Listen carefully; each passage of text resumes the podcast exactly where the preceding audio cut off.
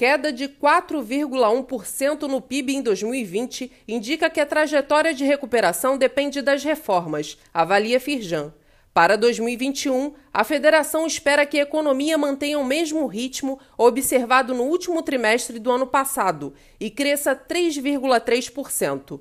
Contudo, a velocidade em que a população é vacinada e o avanço na aprovação de reformas são peças chaves neste processo de recuperação. Leia mais no site da Firjan.